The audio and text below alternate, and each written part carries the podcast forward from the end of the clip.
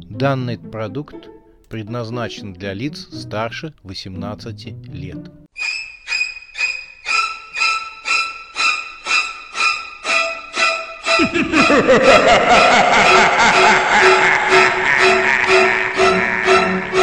Пощекочи, нервишки.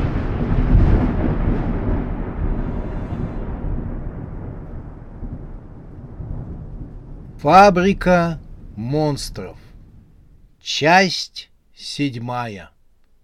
Тайна фабрики монстров.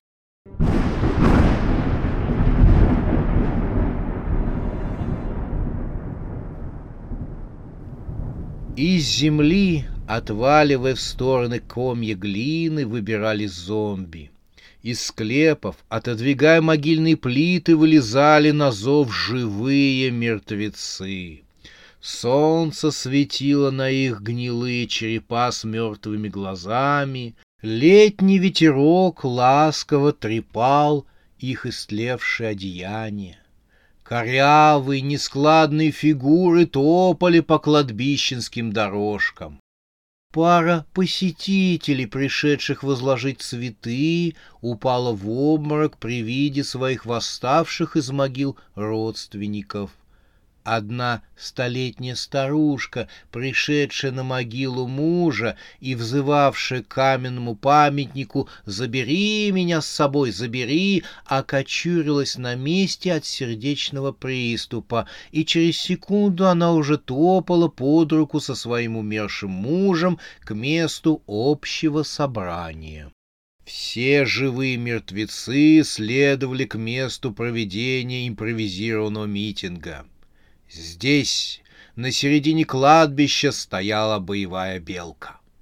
Она, скрестив лапки на груди, с наполеоновским взором наблюдала за тем, как росла толпа живых мертвецов. Рядом с ней стоял Макс. Он и при толпах живых испытывал некую робость при публичных выступлениях, а здесь, перед толпой мертвых, он чувствовал себя весьма скованно. Но показывать свою слабость, особенно при Белке, не мог. По левую и правую сторону от Макса и Белки стояли Алик и половина Малька. Они выполняли роль почетного караула и охраны. Юля пряталась за кладбищенской оградкой. Она с ужасом наблюдала, как росла толпа из живых мертвецов. Головы, надетые на столбы кладбищенской ограды, пели на немецком тревожный марш. Хлюпоморда вместе с кровожорой взяли на себя организаторские функции и наводили порядок в толпе. Когда собралось большинство зомби, белка подняла руку, и головы замолчали. Тревожный марш оборвался. Белка выступила вперед. На нее были обращены все мертвые взгляды. «Товарищи!» — воскликнула она. «Разрешите митинг считать открытым!»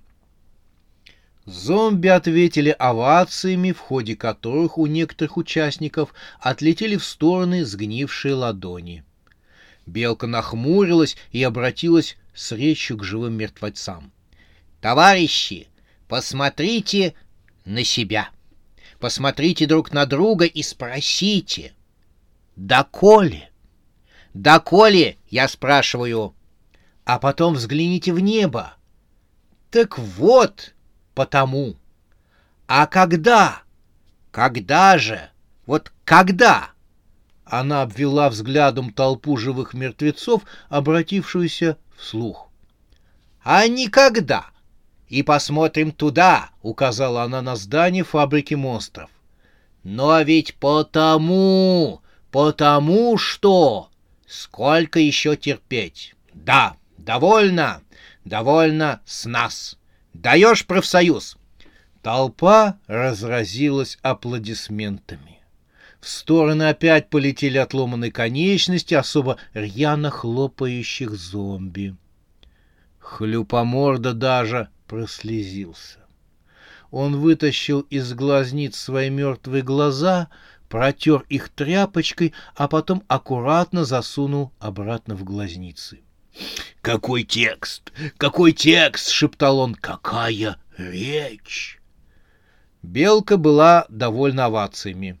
Она важно откашлялась и, подняв руку, попросила тишины. «А теперь слово представляется истинному владельцу фабрики монстров». Буря аплодисментов, а затем наступила тишина. Макс смущенно вышел вперед. Он не знал, что и сказать, поэтому развел руками и просто брякнул. «Ну, как-то вот так?» Успех был грандиозный. Крики зомби и овации прокатились по всему кладбищу. Даже в доме задрожали не только стекла, но и стены. Белка опять вылезла вперед. «Вперед! На фабрику! Вернем ее себе!» — заорала она. «Отвоюем свои права в бою!» Головы запели варшавянку, и толпы зомби двинулись к колумбарию на приступ фабрики монстров. Саша из окна второго этажа с беспокойством наблюдала, как черная, разношерстная толпа зомби приближается к зданию. Привидение пролетело по всему дому, побывало в подземельях, но нигде не смогло найти Анжелу. Барс-Барас на ее призывы по-прежнему не отзывался и не приходил. Собакоголовые охранники тоже наблюдали за приближением толпы, но не делали никаких попыток, чтобы начать оборону. Наоборот, они стали потихонечку исчезать. И Саше даже показалось, что в толпе зомби она увидела парочку охранников. Рядом с привидением возникла деревянная фигура Свеклофа, который рыскал по всему дому в поисках Макса. Народное гуляние? Сельский праздник? Или Хэллоуин в этом году празднуют летом? Вежливо поинтересовался он. Саша ткнула полупрозрачной рукой в сторону толпы живых мертвецов. «Я думаю, поимка опасного преступника», — сказала Саша. В первых рядах вместе с друзьями шел Макс. Линзы на глазах Свеклова защелкали, наводя резкость. «У меня сегодня день рождения», — сказал сыщик и пошел по коридору. «Пора разворачивать подарки». Свеклов возник как из-под земли перед воинственной толпой зомби и своим появлением заставил ее остановиться. Юля схватила Макса за руку и запричитала — вот попали, вот попали. Не каркай, бросилась на нее белка. Свеклов выжидающе сканировал своими линзами громадную толпу живых мертвецов. Его деревянные пальцы лежали на пуговицах, застегивавших плащ. «Почему-то мне не хочется, чтобы он его распахивал», — пролепетала Юля. Белка ее успокаивала. Не волнуйся, он ведь не эксбиционист. Юля покачала головой. Лучше уж был эксбиционистом, дрожащим голосом проговорила молодая женщина. Она сделала попытку улизнуть, но Макс взял ее за руку. «Милая, ты куда? Сейчас лучше держаться нам всем вместе», — сказал он. Юля попыталась высвободить руку. «Слушай, Пусти меня, Свеклова нам точно не победить. Но боевой дух уже овладел Максом. Но, милая, это ничего не значит.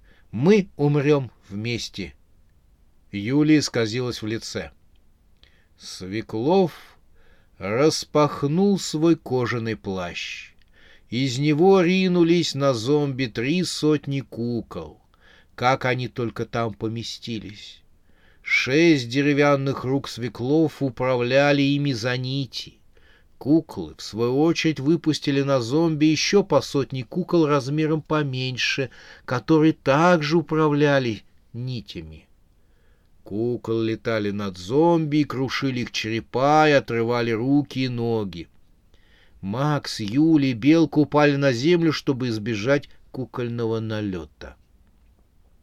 Алекс схватился с одной из кукол и стал с ней бороться. Малек выписывал ногами в воздухе кренделя, стараясь сбить как можно больше кукол. Юля в отчаянии сделала новую попытку уползти, но Макс держал ее за руку. Юля не выдержала. «Макс, мне нужно сказать тебе кое-что важное». «Милая, ты не находишь, что сейчас как бы не время?» «Но это важно!» «Давай лучше не в то время, когда нас убивают». «Нет, это нужно сказать сейчас». «Ладно, хорошо, говори». Я тебе изменила. Черт! Ты что же молчала? Ой, нет, лучше бы ты не говорила, я бы хоть умер с хорошими воспоминаниями о тебе. А теперь скажи ты. Не понял, Юля, что ты хоть сказала? Ну, ты мне изменял? Чего? Да с чего ты решила? Ну, ты и эта девица-призрак из кабинета... В смысле? Я подумала, ты и она, она вроде тебя преследует. Она, кстати, серийный убийца. Ты знал об этом? Юля, я тебя умоляю. Опс. Кажется, я сболтнула лишнее. Еще как сболтнула. Ты мне перед смертью последние хорошие воспоминания о тебе испортила. Как я теперь буду помирать? Я думал, что прожил жизнь как нормальный человек и умру как нормальный человек. Хотя нормальным меня нельзя назвать после того, как я стал владельцем фабрики монстров. А еще, наверное, и умру от того, что меня убьет кукла. Даже как-то смешно. Но, Юля, знаешь что, давай в эти минуты забудем все нехорошее, что у нас было, и встретим смерть, как и полагается, семье. Только сейчас Макс заметил, что Юли нигде нет поблизости. Воспользовавшись тем, что Макс отпустил ее руку, Юля, вероятно, улизнула с поля боя.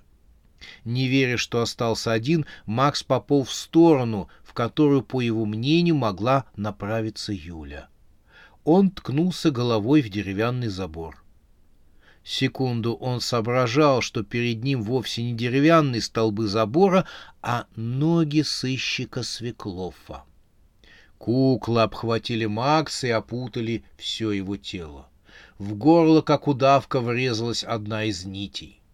Макса подняло над землей, и он, опутанный нитями, облепленный куклами, предстал перед Его нарисованная улыбка стала ярче, словно в один момент ее обновили мазком кисти. Сыщик торжествовал, невзирая на страшный бой, который продолжался между зомби и куклами. «Поймал!» — четко произнес Свеклов. «Поймал! Знаешь, еще ни за одним из беглецов не, не пришлось так долго бегать». На Свеклова напала белка. Она стала колотить его кулачками по деревянному телу чербану. При этом она приговаривала. «Получил? Вот тебе серия прямых ударов, а сейчас хук слева, а теперь апперкот. Как тебе апперкот? Какое слово-то апперкот? Словно кота зову. Все еще стоишь? Не страшно, да? Тогда берегись. Сейчас двойной ураганный маваши. Она отступила на два шага для разбега. Конечно, ее удары не нанесли ни малейшего урона Свеклову. Сыщик просто с интересом наблюдал за белкой и потихоньку сдавливал Макса нитями. Белка разбежалась и, зацепившись ногой за кладбищенскую траву, упала. Она быстро встала и отряхнулась. «Со мной все в порядке?» «Не получилось, просто маваши. Хорошо, только стой, сейчас будет Уры Маваше Гири. Внимательно следи за мной, сказала она Свеклову, который насмеяхался над ней. Белка отошла еще на пять шагов назад и объявила «Ура, Маваши Гири!» Она разбежалась. «Ура!» — закричала белка и побежала к Свеклову. Пробегая мимо кустов, она выхватила оттуда ржавую, позабытую здесь кем-то несколько лет назад гирю.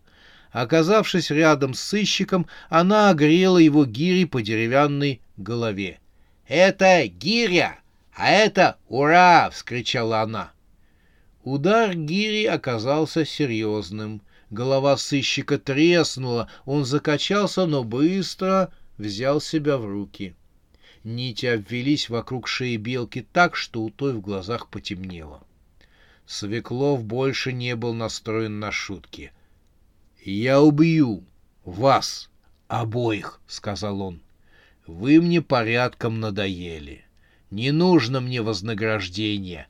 Я хочу лишь видеть ваши мертвые тела». Нити стали сжимать тела Макса и Белки, а они захрипели. Помощи было ждать неоткуда.